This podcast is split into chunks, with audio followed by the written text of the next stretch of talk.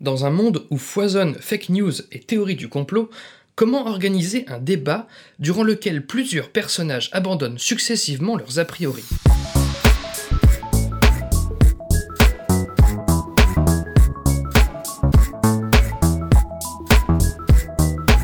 Salut et bienvenue dans ce 16e numéro de Comment c'est raconté, le podcast qui déconstruit les scénarios un dimanche sur deux.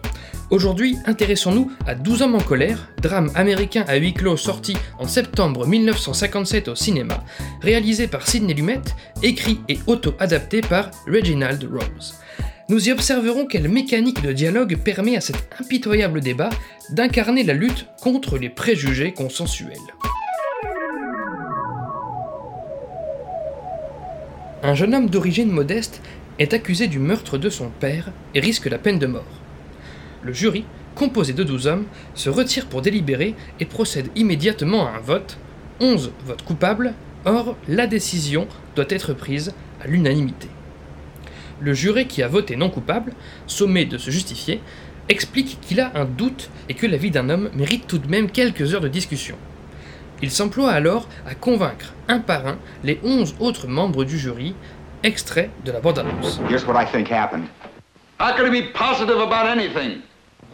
I don't understand you people. I mean, all these picky little points you keep bringing up, they don't mean nothing. You are going to try a man for murder.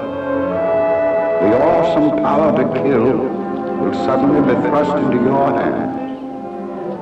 Watch them and pray, for someday you may become one of them. Twelve men with the smell of violent death in their nostrils. What's the matter with you guys? You're letting them slip through our fingers.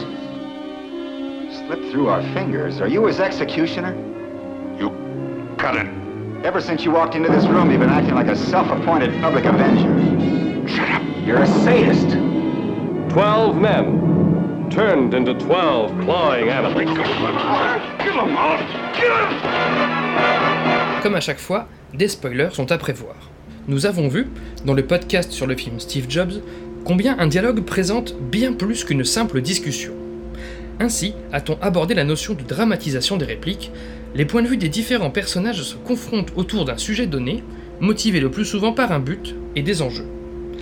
Dans 12 hommes en colère, le but consiste, pour les 12 interlocuteurs, à se mettre d'accord à l'unanimité sur la culpabilité de l'accusé. Le conflit, lui, naît dans l'argumentation de chacun. Et la potentielle mise à mort de l'accusé constitue l'enjeu central. Si ce moteur but, conflit, enjeu pourrait s'essouffler au rythme que les jurés présentent des doutes sur la culpabilité du jeune homme, et donc que ce dernier risque de moins en moins la peine capitale, il n'en est rien, puisque si la moindre personne considère l'accusé coupable, alors un autre jury se saisira à son tour de l'affaire ultérieurement et risquera de se prononcer à l'unanimité en faveur d'une peine de mort. Tout ça pour dire que la tension ne s'essouffle pas dans le film tant que le moindre argument persiste en faveur de la culpabilité de l'accusé. L'ensemble du jury, sans exception, devra au final être convaincu de son innocence. Ainsi s'enclenche un débat haletant de 90 minutes que vous connaissez.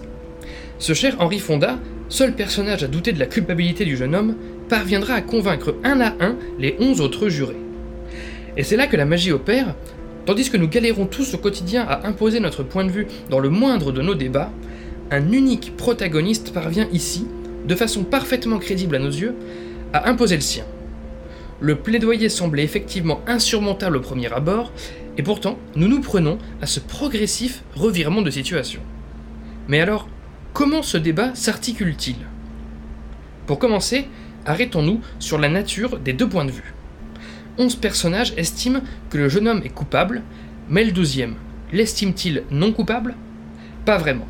Il a simplement des doutes sur la culpabilité, il est sceptique. De fait, 12 hommes en colère ne présentent pas un combat entre deux convictions contraires, mais entre une conviction et un doute. La dynamique n'est pas la même. La plupart veulent prouver qu'ils auraient raison de juger l'accusé coupable, là où Henri Fonda veut s'assurer qu'il n'aurait pas tort de juger l'accusé coupable. La démarche de ce dernier s'inscrit dans les pas de la méthode scientifique. Il va considérer chaque indice comme valable, étudiant en quoi elle pourrait accabler effectivement le jeune homme, pour enfin démontrer les limites de ces indices.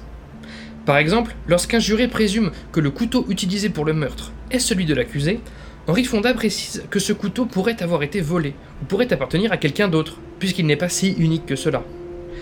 Plutôt que de chercher à innocenter, ce juré veut juste s'assurer que les pièces à conviction sont véritablement accablantes. Il veut être convaincu. En même temps, quelque part, on pourrait les comprendre.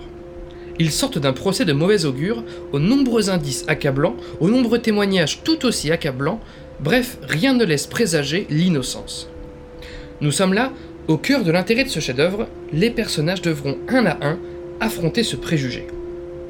Dans son livre Système 1, Système 2, Les deux vitesses de la pensée, Daniel Kahneman parle notamment de notre paresse intellectuelle. Pour faire court, nous raisonnons donc à deux vitesses.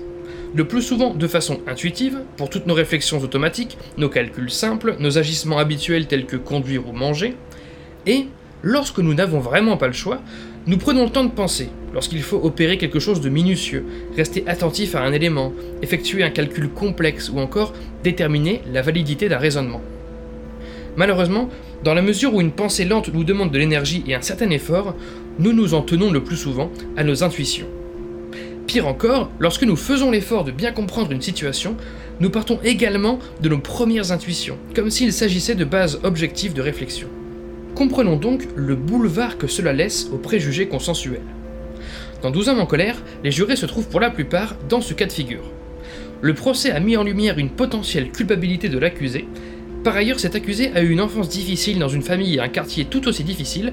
De fait, sans chercher à aller plus loin et faute d'un avocat compétent, 11 des 12 jurés se disent intuitivement que l'accusé est probablement coupable, compte tenu de ce qui leur a été exposé. De plus, Daniel Kahneman présente dans son ouvrage deux biais cognitifs propres à notre pensée rapide qui viennent entretenir et favoriser davantage encore de telles prises de position hâtives. Premièrement, l'être humain s'en tient le plus souvent à ce qui lui est exposé, justement, forme de paresse inconsciente dont nous ne sommes pas vraiment responsables. Et deuxièmement, nous trouvons important ce que nous pouvons concevoir clairement, quelles qu'en soient les probabilités réelles. Ainsi, lorsqu'on évoque quelques pièces à conviction à partir desquelles nous sommes capables de concevoir clairement un scénario de meurtre, alors nous aurons vite tendance à prendre cette situation pour acquise, ou du moins très probable, quand bien même ce scénario est en fait peu probable et les pièces à conviction peu nombreuses ou peu fiables. Henri Fonda, de son côté, ne sombre pas dans le piège de la pensée rapide.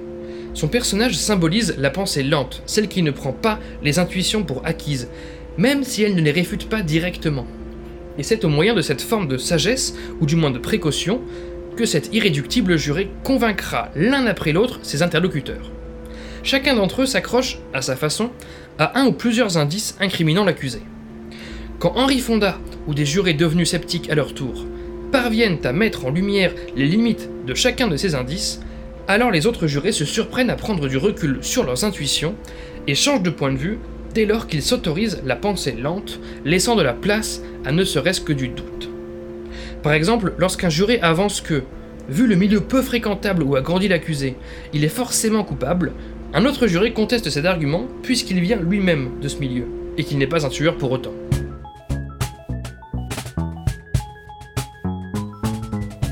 read people that you like um, and try to figure out why you like them. And when you see something or read something you don't like, try to figure out why you don't like that. Be a diagnostician. Cela dit, ce combat entre le doute et la conviction n'est évidemment pas joué d'avance. Et pour cause, qu'il s'agisse de chercher bêtement à se donner raison, ou de chercher intelligemment à établir une vérité objective, on argumente de la même façon. On argumente quoi. Ce triste constat n'est pas de moi, on le trouve dans le traité de Schopenhauer sur la dialectique dite héristique, dont le titre donne la couleur, L'art d'avoir toujours raison. Dans cet écrit, l'auteur présente les différentes façons de réfuter une thèse adverse, différentes façons donc de se donner indirectement raison, applicables en toute bonne foi comme en toute mauvaise foi. Que l'on ait finalement tort ou raison, seul compte le sentiment de l'auditoire. Si, par notre argumentation et notre élocution, nous parvenons à le convaincre, alors c'est gagné, peu importe que nous ayons raison ou tort au final. Ainsi, si la démarche d'Henri Fonda semble plus sage que celle des autres jurés, elle joue, dans la même cour, celle de convaincre. Et quelles sont les armes à disposition pour mener ce combat? D'une manière générale, Schopenhauer distingue deux modes de réfutation d'une thèse adverse. Soit l'on s'en prend à la thèse elle-même, soit l'on s'en prend à celui qui l'émet. La plupart du temps, les personnages de 12 hommes en colère débattent sur la thèse elle-même, par exemple sur la fiabilité des indices. Mais par moments, ils s'en prennent directement à leur interlocuteur pour décrédibiliser son point de vue, comme lorsqu'un juré indique à un autre qu'il ne vote pour la culpabilité de l'accusé qu'afin de rentrer plus vite chez lui assister à un match. En pointant cette motivation opportuniste, il prouve ainsi que son vote lui-même n'a pas de valeur. S'en prendre à l'homme pour attaquer sa thèse. Concernant le mode le plus répandu, celui de s'en prendre directement à la thèse, Schopenhauer distingue ensuite deux méthodes.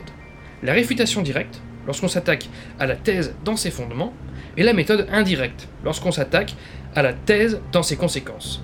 La réfutation directe est employée par exemple quand Henri Fonda prouve que si un métro aérien bruyant passe à côté de la scène de crime au moment du meurtre, alors le témoin auditif ne peut pas en réalité avoir entendu la scène. La réfutation indirecte, elle, est employée par exemple lorsqu'un juré désormais sceptique demande à un non-sceptique pourquoi l'accusé est revenu sur les lieux du crime à supposer qu'il soit coupable. Personne ne ferait cela. À partir de ces deux modes et de ces deux méthodes de réfutation, Schopenhauer distingue alors près d'une quarantaine de techniques pour se donner raison. Citons-en quelques-unes figurant dans le film. Premier exemple de technique, tirer une conclusion de prémices concédées par l'interlocuteur, même si elles ne l'ont pas toutes été. Par exemple, un juré sceptique fait admettre à un non-sceptique que la témoin oculaire porte des lunettes puisqu'elle présente des marques sur son nez. Ainsi, poursuit-il, elle ne peut pas avoir vu la scène, étant donné qu'elle était couchée et que l'on dort généralement sans lunettes. Dans cette situation, rien ne prouve qu'il s'agissait de lunettes de vue, ni de lunettes de vue de loin. Mais faire admettre une partie du problème, à savoir que le témoin portait des lunettes, donne le sentiment à l'auditoire qu'une brèche a été trouvée, et l'un des interlocuteurs change d'ailleurs d'avis à ce moment-là, ralliant les sceptiques. Deuxième exemple de technique, amener son interlocuteur sur un terrain où il n'est pas à l'aise. Par exemple, lorsque le jury s'interroge sur la façon de tenir le couteau, vu la petite taille du jeune homme face à sa prétendue victime, un juré, lui-même connaisseur des combats au couteau, affirme qu'il est impossible que l'accusé ait planté la victime avec telle posture, puisque d'après lui les couteaux ne se tiennent intuitivement pas comme cela. Cet argument d'autorité n'autorise aucune contradiction, vu que personne d'autre sur place n'est un connaisseur des combats au couteau. Par défaut, cela lui donne raison. Troisième exemple de technique, retourner un argument adverse contre lui afin d'en décupler la force. Comme lorsqu'un juré non sceptique s'étonne que l'avocat n'ait pas cherché davantage à défendre l'accusé durant le procès, comme si lui-même le pensait coupable, et qu'Henri Fonda rétorque que cet avocat est probablement commis d'office, donc que de base, il n'avait pas forcément envie de défendre le jeune homme. Toutes ces techniques ne donnent finalement pas raison à qui que ce soit dans l'absolu. Ce sont des procédés d'argumentation qui nous font prendre le dessus dans la conversation et donnent le sentiment à l'auditoire que nous marquons un point, donc par extension que nous avons peut-être globalement raison. Après toute cette démonstration, nous pourrions quelque part garder une certaine amertume de ce film. Oui, le jeune homme n'ira pas sur la chaise électrique, car finalement l'ensemble des jurés a voté non coupable, mais seulement par délibération via des techniques d'argumentation, et non via des faits irréfutables. En effet, n'angélisons pas trop vite l'issue de cette histoire. Comme les personnages, nous sortons avec un sentiment de légitimité, avec un sentiment que ce choix est le bon, que les changements d'avis valaient la peine. Mais l'accusé n'est-il pas tout de même coupable après tout? Effectivement, prenons l'exemple des lobbies. Lorsqu'un lobby d'une quelconque industrie veut répondre aux attaques d'une ONG, plutôt que de la réfuter directement, elle se contente le plus souvent de mettre en doute les méthodes employées. Le lobby va ainsi lancer des recherches partisanes afin de prouver que la démarche de l'accusateur n'est pas rigoureuse. Ainsi, si la démarche d'Henri Fonda peut sembler noble, celle de mettre en doute plutôt que de chercher à se donner raison, elle peut être également utilisée à mauvais escient, comme pour dire au consommateur que l'huile de palme s'écoule par exemple. Mais, pour conclure cette analyse, à titre personnel, je soutiens tout de même 12 hommes en colère, jusque dans sa finalité. Car à mes yeux, la question ici de la culpabilité de l'accusé n'est pas ce qu'il y a de plus important. Enfin si, vu qu'il risque la peine de mort, mais la portée de l'œuvre va bien au-delà. La morale toute bête que j'en tire est simplement qu'il faut questionner son intuition, sa pensée rapide. Faire gagner Henri Fonda à l'issue du récit exprime symboliquement qu'il ne faut jamais s'en tenir aux consensus initiaux, qu'ils peuvent être renversés et que n'importe qui peut être amené à réfléchir par lui-même et ainsi à grandir sur le plan intellectuel.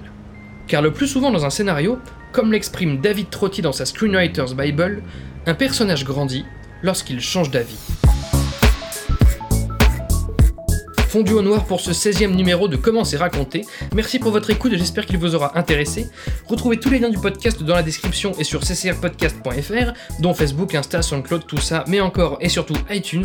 Pour ce dernier, je vous invite à laisser 5 étoiles et un commentaire, c'est toujours aussi important pour le référencement du podcast. Podcast dont l'habillage musical est encore et toujours signé Rémi Le Sueur, je le rappelle, et Lexa DK remercie. N'oubliez pas qu'une retranscription de chaque numéro de Comment c'est raconté est disponible sur Medium pour pouvoir lire ces analyses à tête reposée. Je m'appelle Baptiste Rambaud, disponible sur Twitter pour répondre à vos questions, à vos réactions et vous donne donc rendez-vous dans deux semaines pour la 17ème séance. Ciao